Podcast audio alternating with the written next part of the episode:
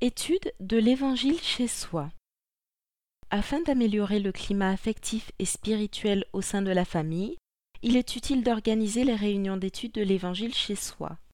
La pratique de l'Évangile chez soi crée un moment de paix et de compréhension dans la vie familiale, unit plus les membres de la famille par la pratique de l'activité spirituelle en commun, accroît chez les membres de la famille la connaissance et la compréhension de l'Évangile en élevant leur niveau vibratoire et en les fortifiant spirituellement envers les luttes de la vie.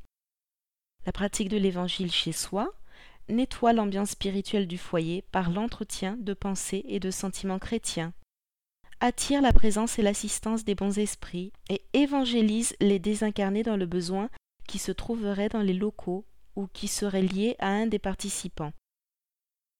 Pratiquer l'étude de l'Évangile chez soi, c'est aider à la formation d'un monde meilleur sur la terre, car l'évangélisation stimule et accentue le sentiment de fraternité existant en tout être et peut faire germer dans chaque foyer les graines de l'amour et de la paix. Mesures préliminaires. Afin de réaliser la réunion d'étude de l'Évangile chez soi, il est au préalable nécessaire de Petit 1. Marquer un jour de la semaine et un horaire tous les deux, fixes et sûrs, où toute la famille peut être réunie, ou tout au moins les personnes désirant y participer.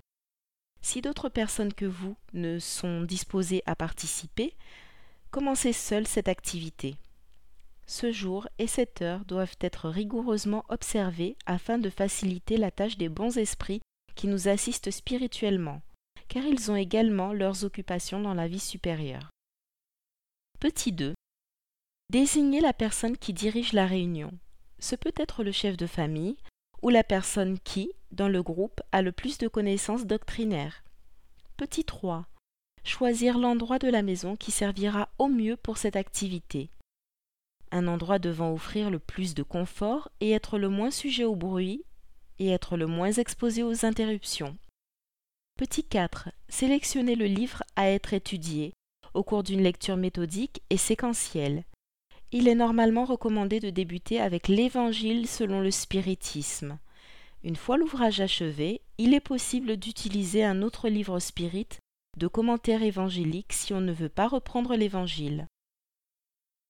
Petit 5. Une demi-heure avant la réunion, éteindre les appareils de communication, radio, télévision et autres, afin d'empêcher la création d'idées perturbatrices et gênantes dans les lieux. Il est possible d'utiliser à leur place une musique douce à faible volume qui préparera l'ambiance pour les prières et les vibrations. Petit 6. S'il est nécessaire de fluidifier de l'eau pour une personne infirme, malade ou affligée, la placer dans un récipient adéquat afin qu'elle soit distribuée à la fin de la réunion. Note du traducteur, il est bon de toujours placer un nombre de verres remplis d'eau égal au nombre de participants car l'eau magnétisée a des propriétés bénéfiques, même pour celui ou celle qui n'est porteur d'aucun problème patent. Déroulement de la réunion. Petit 1. Prière initiale. C'est une demande d'assistance et de protection spirituelle. Elle doit être simple, sincère et brève, de préférence spontanée et non récitée, prononcée par un des participants et dans laquelle, plus que les mots, les sentiments doivent avoir plus de valeur. Petit 2. Lecture doctrinaire, méthodique et séquentielle, un petit passage du livre choisi, étude évangélique de préférence, n'excédant pas dix minutes. Petit 3. Commentaire sur la lecture, rapide, cherchant toujours l'essence des enseignements de Jésus par leur application dans la vie de tous les jours. Recommandation aux dirigeants. Petit a. Placer les leçons commentées à la portée de tous les participants, quel que soit leur niveau de compréhension intellectuelle. Petit b. Encourager la participation de toutes les personnes présentes, dans les commentaires, dans les prières et les lectures, chacun son tour ou en fonction des aptitudes de chacun. Petit c.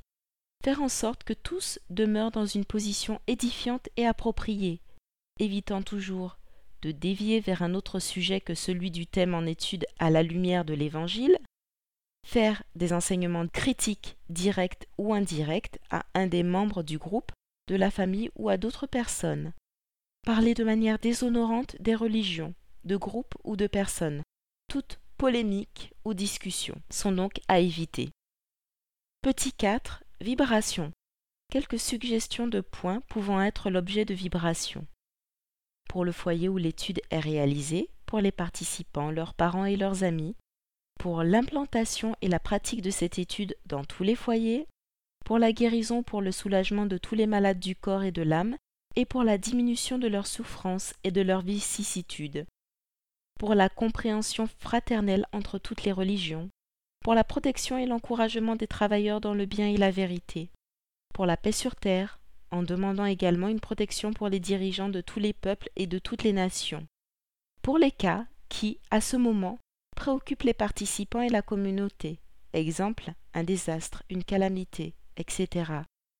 D'autres vibrations que le groupe trouve opportunes. Cependant, toutes les personnes du groupe devront se rappeler et prendre conscience qu'il ne suffit pas de vibrer pour aider à faire de la Terre un monde meilleur. Il est également nécessaire que tous les chrétiens y contribuent à travers leurs pensées, leurs paroles et leurs actes à tous les instants sans faiblir. Prière de fin, remerciement pour l'orientation et la protection spirituelle reçue durant la réunion et dans la vie quotidienne. Mesures à respecter.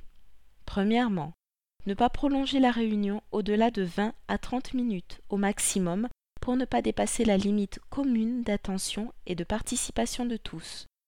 Petit 2.